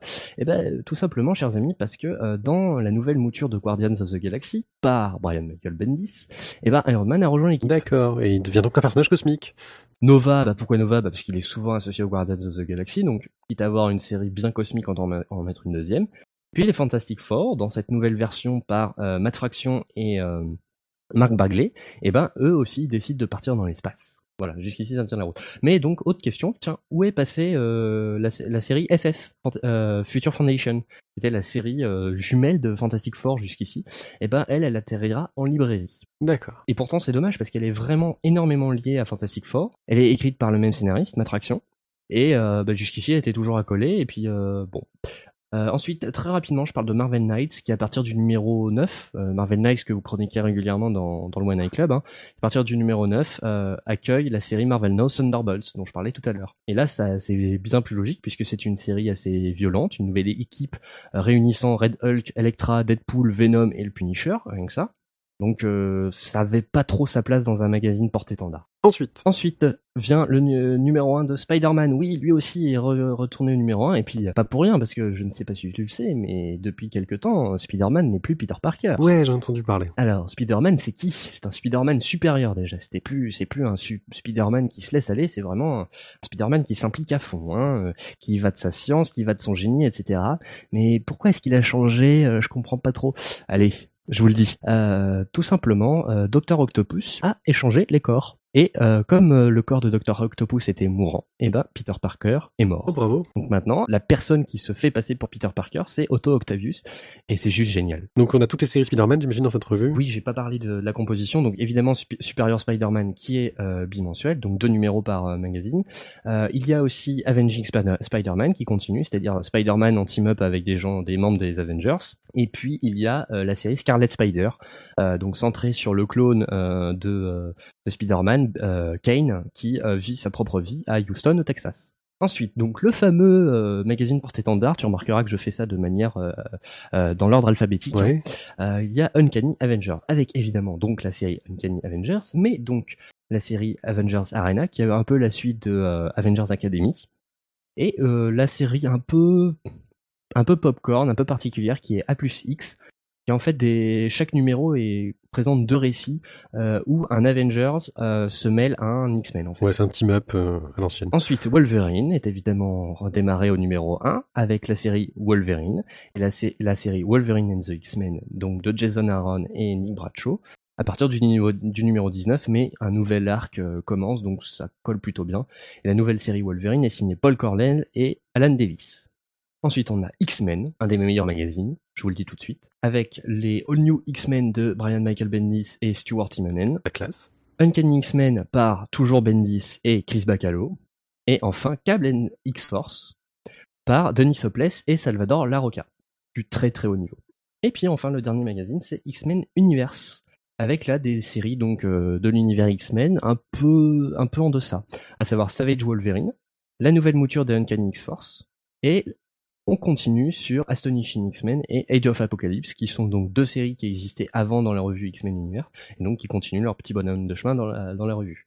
Et là, t'as pas une question à me poser. Mais Age of Apocalypse, c'est fini Non, ta question c'est pourquoi il y a une série Savage Wolverine dans un magazine X-Men Universe alors qu'il y a un magazine Wolverine? C'est vrai ça. Bonne question. On n'a pas de réponse. Ils savaient pas où le mettre, ils l'ont mis là. C'est assez bizarre. Donc euh, oui, donc de, beaux regroupements qui ont l'air à peu près cohérents à quelques exceptions près, eux, et qui tiennent euh, à peu près la route. Alors je finis très rapidement. Si vous avez loupé le début de Marvel No en France, c'est-à-dire en juillet. Si vous n'avez pas pris tous ces numéros 1 et continuez, eh bien sachez, chers auditeurs de, du One Night Club et de Synops Live, si vous écoutez l'émission en direct lorsqu'elle passe à l'antenne, que Panini éditera en librairie certaines séries, certaines des meilleures séries de Marvel Now, à peu près une par magazine, et ce à partir de mars, avec des séries annoncées comme euh, Superior Spider-Man, Captain America, Uncanny Avengers, All New X-Men et il y en aura sûrement d'autres. Au maximum, euh, Panini a assuré qu'il n'y aura que deux euh, série par magazine qui sera réédité en librairie au maximum. Oui, c'est un peu la politique de, de, de, de Urban d'ailleurs. Oui, oui, oui, oui, oui, on s'y retrouve. Et tu fais de excellente transition puisque euh, on pouvait se demander, mais à quel format seront édités ces, ces, ces exemplaires librairie ben, On se trouve pile poil dans la lignée d'Urban. La pagination donc sera de 6 numéros euh, par euh, volume librairie. Euh, pour 15 euros au format cartonné. Oh, du cartonné. Donc euh, nouvelle collection chez Panini qui se place exactement en concurrence de, de Urban. Ça s'applaudit parce que vraiment au niveau de la librairie, on sentait encore que Panini euh, avait des réserves, a du mal à se lancer. On peut, il n'y a qu'à voir la, la, survivance du format Marvel Deluxe qui est complètement pas du tout concurrentiel par rapport à Urban. Ce qui est d'autant plus dommage qu'il existe un autre format euh, chez, euh, chez Panini qui est le Marvel Select, qui est une réédition des Deluxe au format souple à 16,50€. Thibaut, je rappelle qu'on peut te retrouver autour de Synops Live et tout ce qui y traîne, et plus particulièrement sur le labo. C'est ça, la dernière émission a été diffusée le 12 janvier, donc vous pouvez normalement l'écouter en podcast dès maintenant. Ouais, et ça va parler de journalisme indépendant. C'est ça, les médias indépendants avec euh, Corentin Lamy de JV Le Mag et euh, David Legrand de PC Impact. Eh bien, merci à toi. Euh... Mais non, c'est moi, merci de m'avoir accueilli, ça faisait longtemps que j'avais pas autant parlé de BD. Et on se retrouve très bientôt pour la deuxième partie de cette carte blanche. Ciao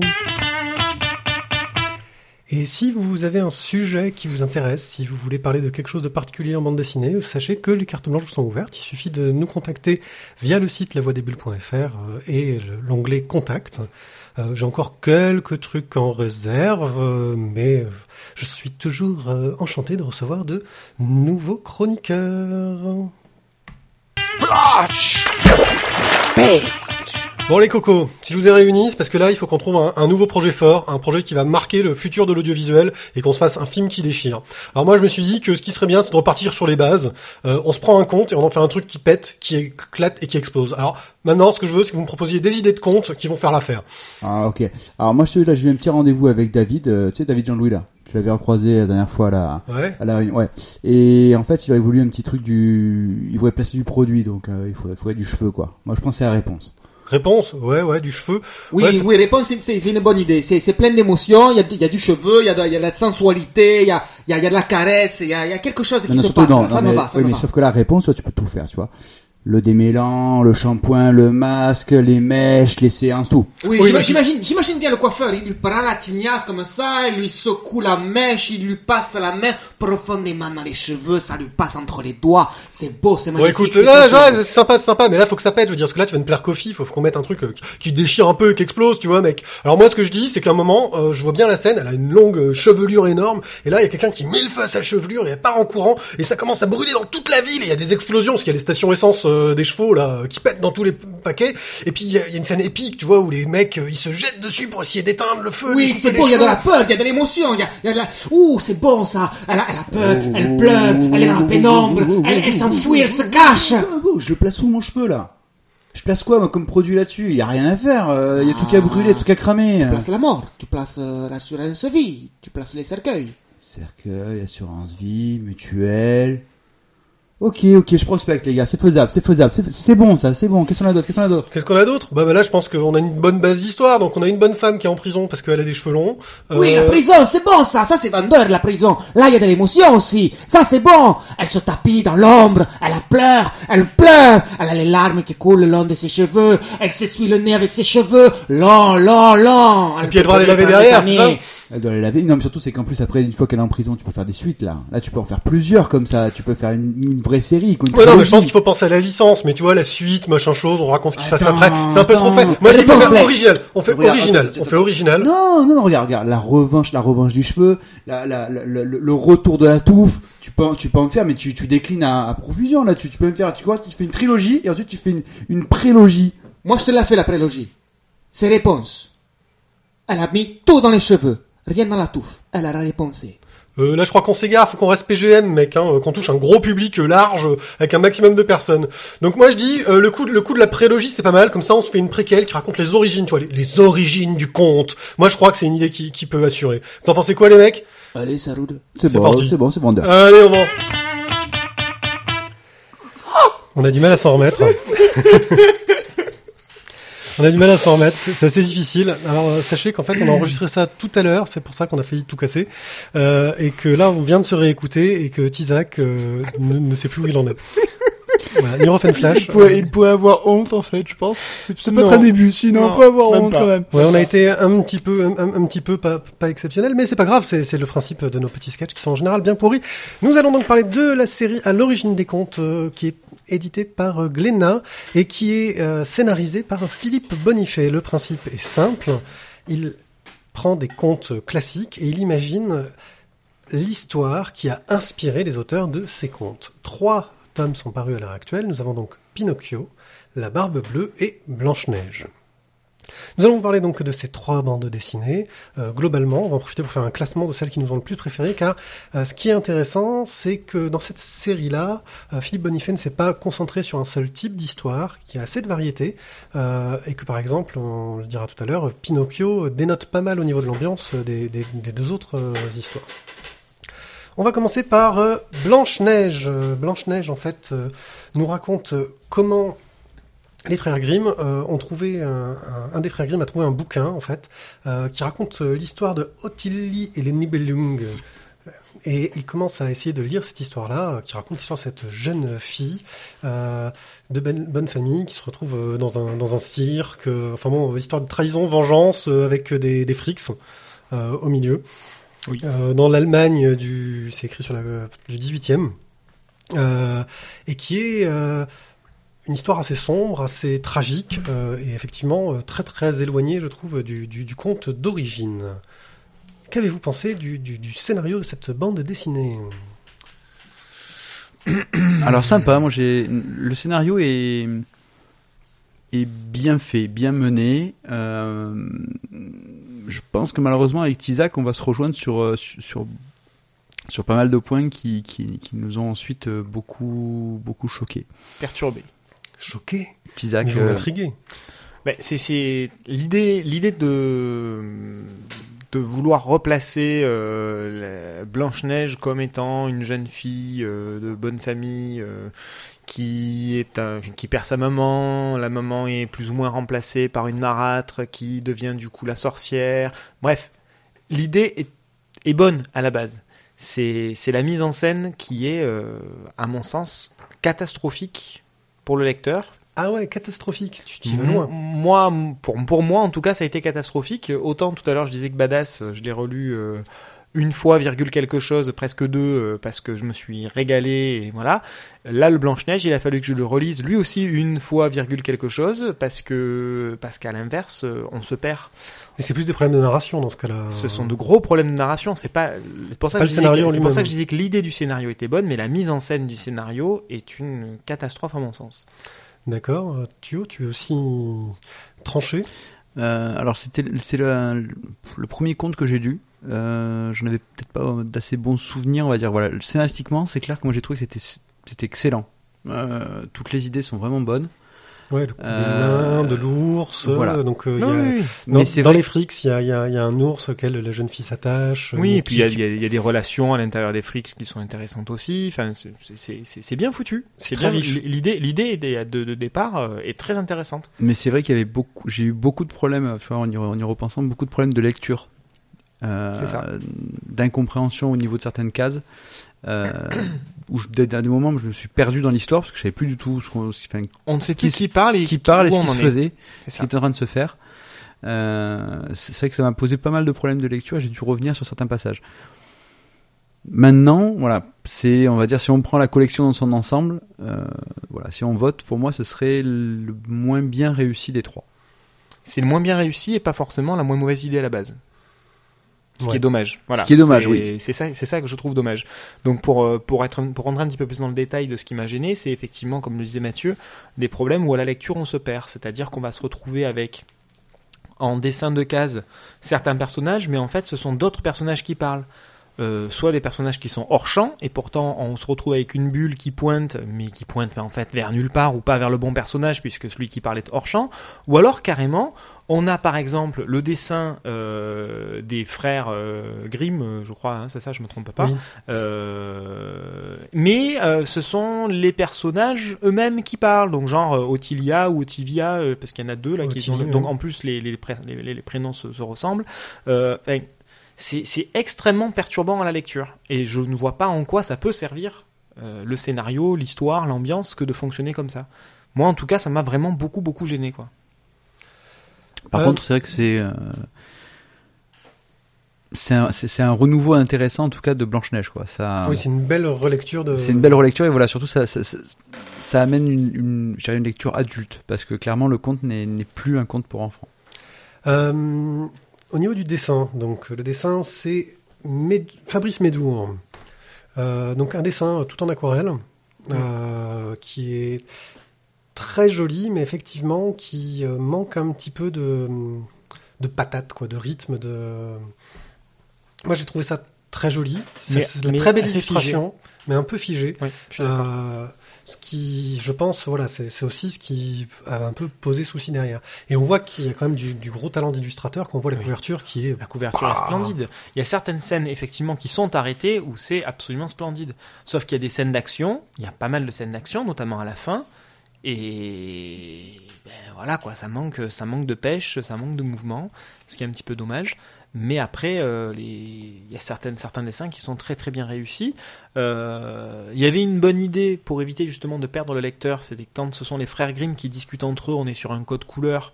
Euh, dans des tons euh, jaune, orangé, ocre, euh, peu plus chaleureux, un peu ouais. plus chaleureux parce qu'effectivement ils sont en intérieur, euh, au coin du bois ou au coin de, de, la- de la lampe à pétrole ou un truc comme ça, enfin la lampe à huile. Euh, sauf que ben, malheureusement, vu qu'on on est sur plusieurs scènes, plusieurs actions différentes, euh, aussi bien au niveau de la chronologie qu'au niveau des lieux, donc pour les frères Grimm, on s'en sort à peu près, sauf que pour les deux autres euh, situations, eh ben on les mélange régulièrement quoi. Et on sait pas à quel moment on se situe, on sait pas où est-ce qu'on se situe, avec quel groupe de personnages on est. C'est vraiment pas clair. Donc quand on rajoute euh, cette perte là plus la perte du texte, euh, on est, ça devient un peu brouillon, ce qui est dommage. Voilà, je, pense que si je suis peut-être un petit peu dur, c'est parce que l'idée était très bonne, il y avait beaucoup à faire là-dessus, et que finalement la réalisation est en deçà de ce que ça aurait pu donner. Ok. Euh, donc c'est pour qui celle-là? Oula, Les adultes. Ouais, les adultes pour. euh, Ouais, ça, non ça le sujet de conte il est pas pour enfants quand même. Il se passe des choses dedans c'est pas. Pour ceux qui aiment pervertir les contes. Ouais ou pervertir les enfants aussi si tu veux. Ça marche. Ok, on va passer maintenant à la barbe bleue. Je vais laisser euh, euh, bah, Thio nous faire le pitch. Tranquille. Ouais. Paisible. Ouais, j'ai dû le lire il y a, il y a, il y a six mois, donc. euh, je savais que je euh, pouvais compter sur toi. Et puis il y a des quatrièmes de couverture pas trop mal foutues en plus, tu vois, pour. Donc du coup là on va suivre l'histoire donc de, de, de Charles Perrault, Barbe Bleue, Euh, et on va apprendre en fait que c'est Barbe Bleue qui avait un frère jumeau et euh, ben, en fait l'histoire de Barbe Bleue c'est l'histoire de Charles Perrault lui-même et de son frère. À qui il va arriver moult drames à son frère et ces moult drames vont en fait faire qu'il va un- à peu près péter les plombs et, qu'il va faire de la vie de son frère un, un enfer. c'est ça. Le- je pouvais avoir un petit peu peur euh, au départ avec l'idée du frère jumeau maléfique. Qui est un peu, oui, classique. euh, C'est un peu, C'est un du peu vu, classique. réchauffé, tout ce qu'on. Mais en fait, c'est très bien foutu le fait que ce soit en plus en lien avec l'auteur. C'est enfin Euh, c'est que c'est on- c'est c'est brise un bien petit peu euh, le quatrième mur là, dans, Ouais. dans cette affaire-là. Quoi. On, on va chercher euh, directement le lien euh, originel entre euh, l'auteur et, et les- le héros ou les héros. Euh, c'est c'est extrêmement bien foutu de ce point de vue-là. Après, euh, au niveau de l'histoire, c'est très très bien mené. Euh, le, entre guillemets, le duel à distance euh, entre les deux frères euh, va durer pendant des années. Et euh, des fois, voilà, il- Charles Perrault va avoir des, euh, euh, du répit où il va pouvoir du coup se créer une nouvelle vie. Et à chaque fois, son frère va arriver pour euh, de nouveau tout briser. euh, et à chaque fois le renvoyer, euh, Oui, le son- renvoyer en son enfer. frère est un tueur en série euh, dans l'ombre. euh, Oui, mais qui a ses raisons. Oui, comme tous les tueurs en série. Mais non, mais je le faisais, j'avais de bonnes raisons. Je Ouais, mais- Il m'a piqué mon orange. Ouais, mais celle-là était bonne quand même. Et puis maman, elle m'aimait pas. Donc euh, scénario euh, très réussi, très prenant. On est vraiment dans, dans, dans l'histoire d'horreur en fait. Hein, le... Ah, là, ouais, ça, c'est le- vraiment le barbe bleue qui fait peur. Ouais, hein. c'est le barbe bleue qui fait, qui fait peur. euh, on, on- on se rapprocherait de la notion de tueur en série qu'on peut croiser au jour d'aujourd'hui dans tout un tas de séries télé. Dexter, Euh, ou, Dexter, Esprit criminel, etc. Euh, et là, on est, on est replongé dans une ambiance euh, bien plus, bien plus ancienne. Donc c'est, c'est très, très, très, très prenant. C'est très, très bien foutu. Euh, Très sombre. L'idée de scénario est bonne. La réalisation du scénario est bonne. Les dialogues sont bien meilleurs que dans, que dans Blanche Neige. Euh, ça fonctionne très bien. le dessin de Stéphane Duval. Si je devais mettre un bé- un bémol, ce serait peut-être là-dessus. Euh, il est bon. Attention, j'ai pas envie de, de- voilà. Après, c'est vu qu'on est dans la même collection, euh, il y a avec Pinocchio, Blanche Neige. Donc là, on est sur un style plus classique. On est sur un au style trait, plus classique, euh, voilà, l'ancrage un peu plus marqué, euh, Une ligne un peu plus claire. ligne- ouais, voilà, c'est, ça sort peut-être un petit peu moins des sentiers battus comparativement aux deux autres. Euh, moi, c'est les couleurs qui m'ont un peu euh, déçu. C'est-à-dire que je trouve que globalement, elles sont bien utilisées à mettre bien les, les scènes en, en valeur, mais je trouve qu'il y a un usage de, de- de- des dégradés euh, un peu trop appuyé qui parfois m'a un peu, un peu gêné sur certaines cases. Euh, mais globalement, euh, moi, j'ai trouvé le dessin euh, efficace, réussi, euh, et qui mettait bien dans l'ambiance, qu'il arrivait à être assez sombre comme il fallait. Euh, voilà, moi, c'est quelque chose qui vraiment m'a... Et puis, bien encore une fois, la couverture, elle dépote. Ah oui, non, mais sur les couves, euh, sur cette collection, ils ont fait. Bah, elles sont les, les trois sont, sont magnifiques. euh, ça ferait des beaux posters. Ouais, je confirme. Quelque chose à rajouter? Non, C'est pour qui? Ah, Hmm. mais qui porte des barbes. qui. Pour les gens qui veulent se faire peur. Pour les gens qui ont un frère jumeau. Euh, ouais, ouais, j'espère que c'est pas lui. Bon, alors là, en plus, la barbe bleue, à la base, était pas un conte très rigolo non plus. euh, Non. Donc, Non. euh, Non, non. je trouve que. Ils ont réussi à donner une dimension euh, d'horreur supplémentaire. Ce qui n'était pas forcément évident, puisqu'à la base, c'est déjà de l'horreur. Bien, nous allons pouvoir passer à. on n'a pas dit pour qui c'était, mis à part les mecs qui portent Ouais, des barbes. vrai. Ah oui, c'est vrai. Mais alors, à part les mecs qui portent des barbes, vous deux, quoi Hmm. Les, les amateurs des contes de la crypte. Ah ouais, pas mal Ça ça. peut le faire, ça, je pense. Pas mal ça. Ouais. Il y a un petit côté. Je valide. Pinocchio, ben, maintenant, on va demander. Ah bah oui, C'est bien sûr, sûr, c'est le seul que je n'ai pas lu. Bien Ah joué, bah voilà, bravo. Bah alors, il va falloir que je m'y mette. hein. Alors Pinocchio, on va suivre l'histoire d'une petite fille euh, qui est euh, le, la, bah, la fille du régisseur du théâtre de Garnier à Paris. l'Opéra de Paris, voilà. Théâtre Garnier, l'Opéra de Paris. Euh, et justement, donc, elle va faire visiter, euh, Carlo Collodi, voilà, euh, l'auteur de Pinocchio. l'auteur de Pinocchio, donc un, un célèbre italien. Euh, elle va lui faire visiter justement son l'opéra, donc dans, du, sol au plafond, de tout ce, que le, public ne voit jamais. Et il va se retrouver, et elle va lui faire partager aussi son imaginaire, car c'est une jeune fille pleine d'imagination, euh, qui s'invente de nombreuses situations, qui s'imagine elle-même faire partie de, des opéras qu'elle connaît tous par cœur. Euh, et on suit un peu cette histoire de cette jeune fille. Euh, D'un point de vue du genre, dans un genre totalement différent des deux autres histoires, euh, on est vraiment dans quelque chose de plus, sans vouloir être péjoratif, plus fleur bleue. disons que après Barbe Bleue, c'est très très léger. Oui. Mais ça fait beaucoup de bien. Je t'avoue que je les ai lus dans ce sens-là. Blanche-Neige, Barbe Bleue, Pinocchio. Pinocchio, du coup, ça m'a détendu. Parce qu'après Barbe Bleue, c'était un peu plus stressant quand même. Ouais. mais, Alors, mais je pense, voilà, enfin là, de, de tout- moi je dirais, c'est vraiment le, le seul Pinocchio que, que je pense, voilà, tu peux te dire ça, celui-là, il est pour les enfants. oui, il est, il est à la portée. euh, il des est, euh, il, il est, il, il est mignon, il est, il est beau. Il y a Euh, pas trop, il y a pas de violence. Enfin, il y a un peu de scènes un peu difficiles, un peu dures sur le final quand elle va chez les, Ouais, mais ça reste, c'est, chez les, chez les sœurs. enfin, ouais, mais ça reste, on va dire, euh, euh, naturel. Oui.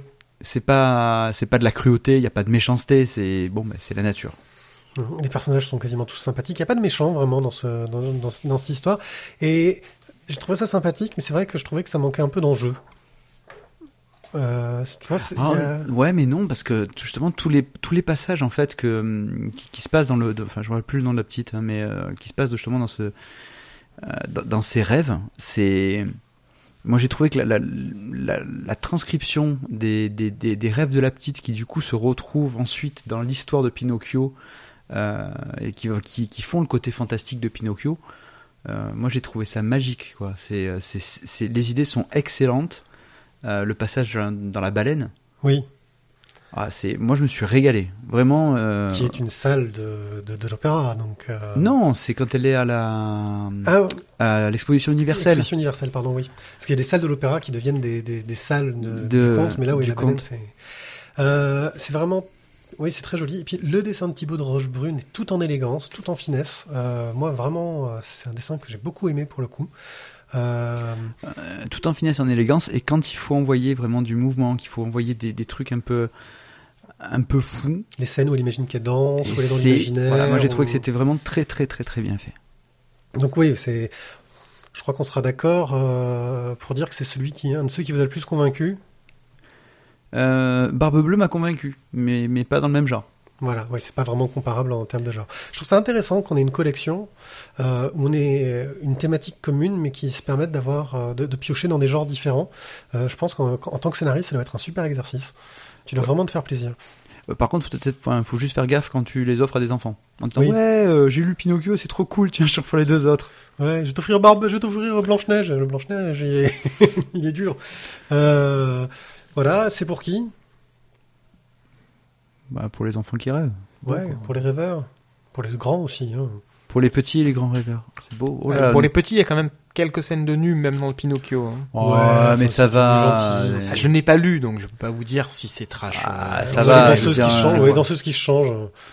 C'est bon. euh, moi, j'ai mes élèves de 8 Parce ans qui dans- jouent à GTA, ça va. euh, Dans Barbe Bleue bien, et dans et dans Blanche Neige, les scènes de nu sont sexuellement actives, Explicite. explicites. Donc euh, Pinocchio euh, par Thibaut de Rochebrune et Philippe Bonifay. Bon, globalement, que pensez-vous de, de cette collection À Euh, poursuivre. Très intéressante. parce que c'est très intéressant. Euh, je, je- je- voilà, Pe- peut-être que j'en attends beaucoup trop et c'est peut-être pour ça que j'ai été un petit peu sévère tout à l'heure avec le Blanche Neige. Mais euh, voilà, moi l'idée de repartir aux origines des contes, euh, c'est une excellente idée et les idées de scénario sont, sont très bonnes. Oui, parce que voilà, il va pas, il va pas dans la facilité, je trouve, pour trouver ses origines. On a souvent des histoires très riches, en fait. Euh, c'est peut-être aussi ce qui parfois rend la lecture un peu difficile, parce qu'il y a beaucoup, beaucoup, beaucoup, beaucoup de choses. Euh, La lecture et je dirais même la- enfin, l'adaptation pour euh, pour le dessinateur parce que du coup ils, enfin, ils ont travaillé sur les trois en même temps quasiment. Euh, bah, je pense que Philippe Bonifay a dû réécrire. Oui, les trois ont dû être dessinés à peu près en même temps euh, par les trois dessinateurs, hein, j'imagine, pour pouvoir permettre de faire une sortie. C'est ça. euh, Voilà donc euh, ça, doit, ça doit être aussi compliqué pour les dessinateurs de travailler avec entre guillemets voilà non si Ouais, ils ont le scénario. et Oui, ils en ont général, le dessinateur, il bosse tout seul dans sa cave, euh, attaché par l'éditeur. fouetté et- ouais mais non mais justement je pense que c'est peut-être là aussi un petit peu la difficulté c'est que Bonifié il était sur trois projets en même temps. Bah, peut-être que lui Il il y a a pris peut-être plus de d'autres en temps. parallèle, ouais. parce qu'il prévoit peut-être déjà les autres. Exactement donc euh, Est-ce que vous pensez qu'on risque d'avoir un jour à l'origine, à l'origine des contes? À l'origine de Bonifay. l'histoire de Philippe Bonifay. euh, seulement si Glénat en fait veut vraiment faire beaucoup de thunes. Ouais, ça pourrait être une idée sympa de mettre Philippe Bonifay en scène sur comment il en est arrivé là et tout. Comment? Ça pourrait être rigolo. il lui arrive des choses aussi horribles que ce qu'il fait euh, ses personnages. Ouais, c'est- c'est- c'est- J'espère que pour ce- j'espère que sa vie c'était plutôt celle de, de, de Pinocchio que celle de, de Barbe Bleue ou, ou Blanche Neige. Hein Pour, Oui. revenir, pour revenir trois secondes sur le format des, des BD, enfin, ils ont quand même essayé de prendre le temps de, de réaliser le scénario proprement, avec euh, entre 70 et 80 pages. euh, Oui, c'est du, c'est du, c'est du gros volume. hein. Voilà, on est quand même, on est quand même sur un sur un volume euh, très intéressant pour entrer euh, un peu plus profondément dans le scénario. Oui, on n'est pas dans le 46 pages. C'est Il y, a, il y a de la pagination, euh, il y a- il y a de la lecture. euh, C'est un joli travail. Ça vaut le coup. Donc voilà, à l'origine des contes, chez Glénat, trois tomes paris pour le moment. On attend les autres. Euh, je suis curieux de savoir quels seront les prochains contes qui seront Ouais. traités. Réponse peut-être, euh, peut-être que ce sera fait avec autant de talent que, que ce que nous avons pu faire. Euh, Ah, euh, et quoique finalement le fait qu'elle ait, qu'elle ait la chevelure brûlée au milieu de la ville, enfin ça peut. ouais, ça peut lui donner des idées. Donc euh, Philippe, si je nous écoute, euh, je me permets de te tutoyer parce que tu comprends, on est des grands producteurs et on est très très forts. Et du coup tu peux faire un partenariat avec Jean-Luc David. Ça... Ah, la classe. La classe hein.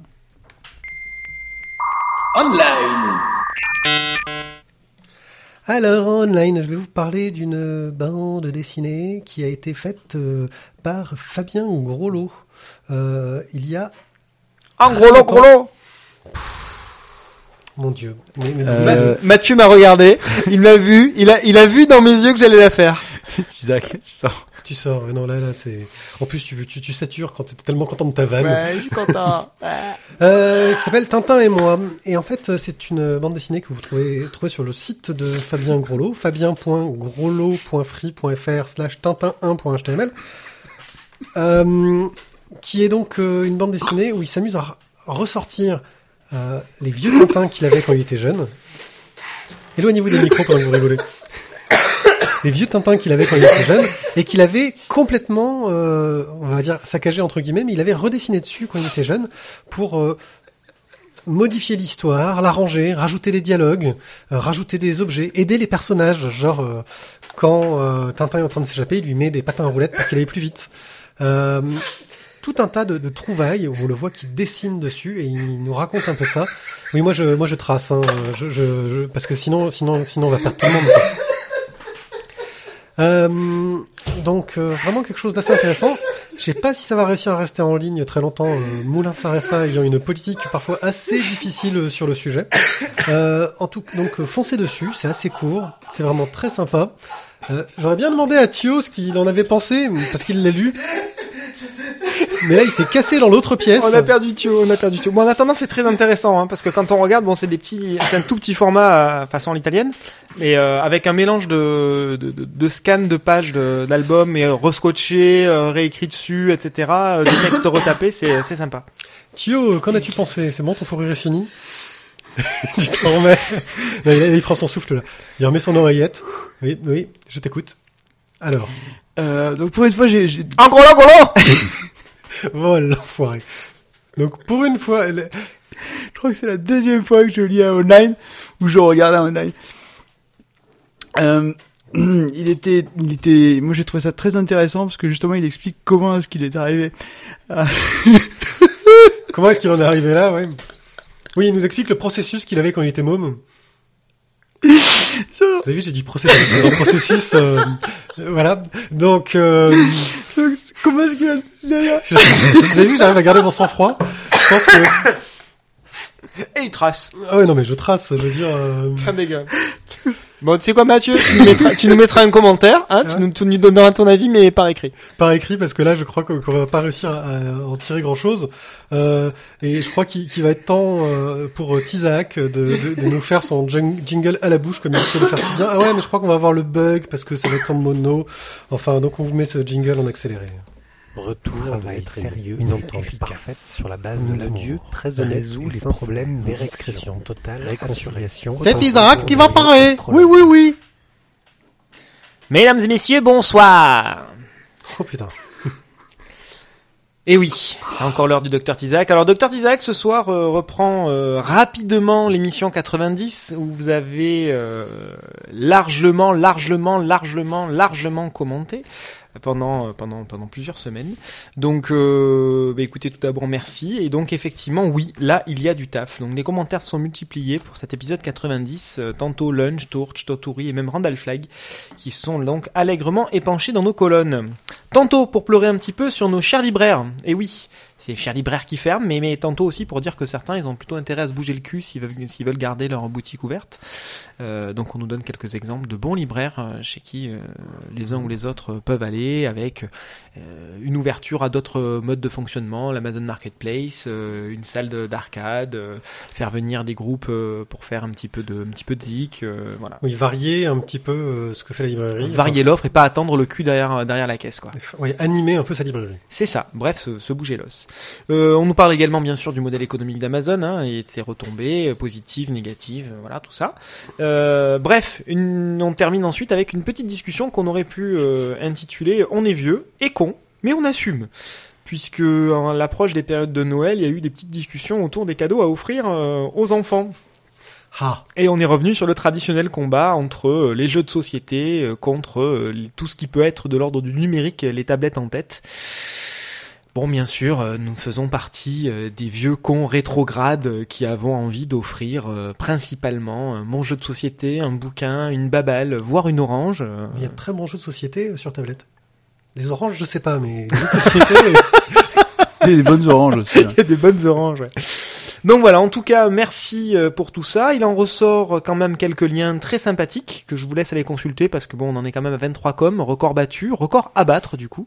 Euh, en tout cas, merci donc pour cet élan de discussion, encore une fois positif, constructif, euh, qui a permis de d'avoir des, transfor- des transmissions d'informations bien sympathiques. Merci encore. Euh, Lunch nous demande si on va parler de baston.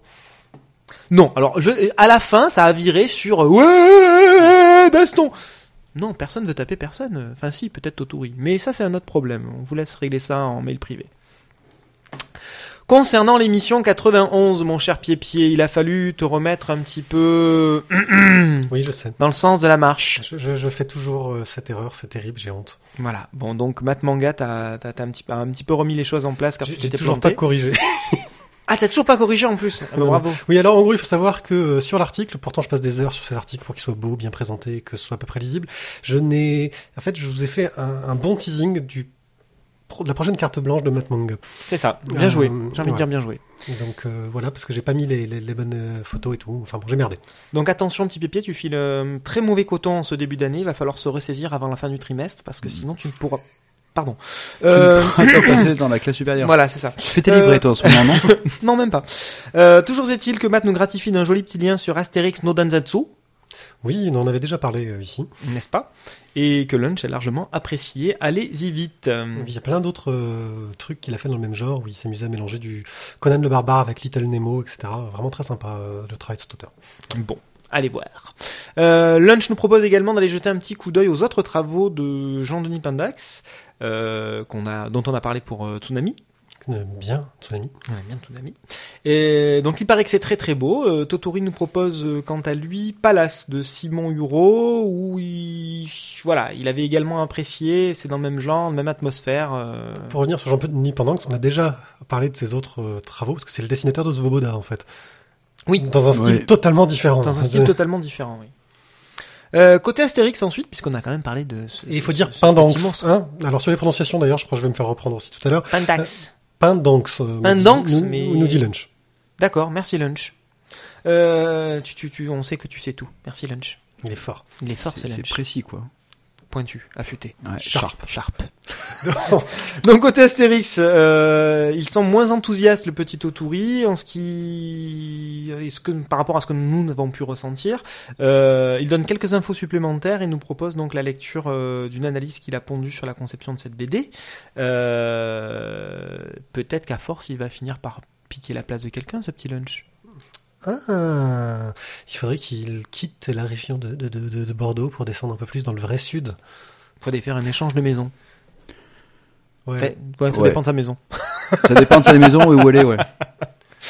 Euh... Mais attends, euh, il a son assaut de jeux de société du côté de la Cano, donc il y a des trucs à faire. Hein. Ouais, et puis en plus, on en- il nous fait plein de, plein de, de commentaires, plein de petites flatteries là. hein. On, en est, on en est vraiment là parce que quand, quand on en vient à nous dire qu'on chante excessivement bien, euh, voilà. Oh la vache. Ouais. Bon, pour mon cas personnel, je suis d'accord, je veux bien. Après, pour vous les gars, je suis désolé, mais.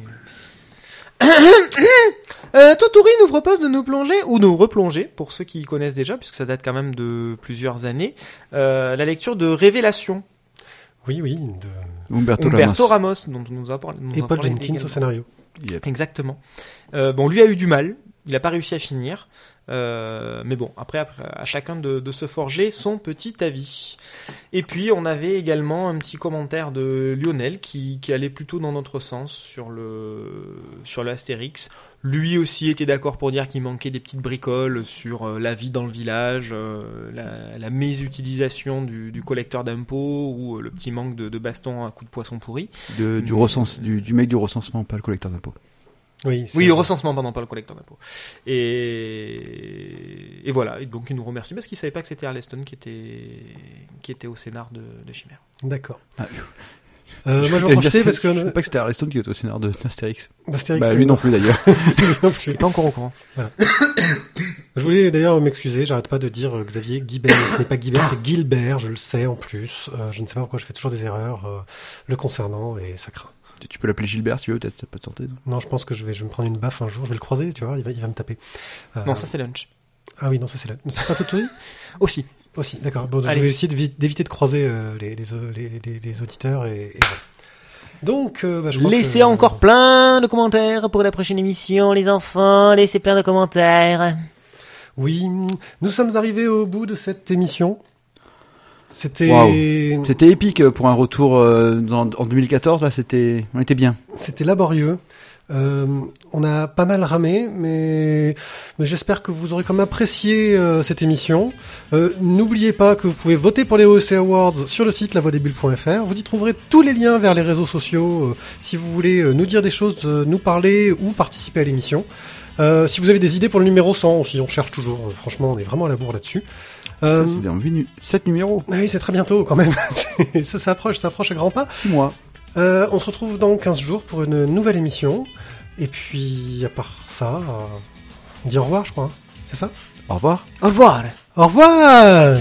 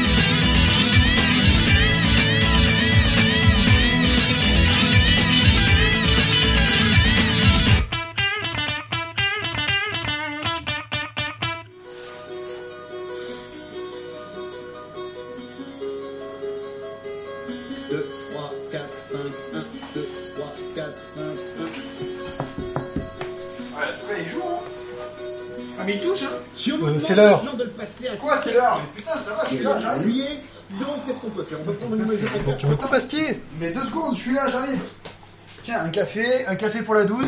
Et merci. Et merci pour la 12. Attention, la pizza chaud, la pizza chaud, chaud. Mais il me porte le café à moi. T'en as déjà un là de café, t'en veux combien toi? Mais c'est le sucre, il y a une cuillère avec un sucre. C'est parti.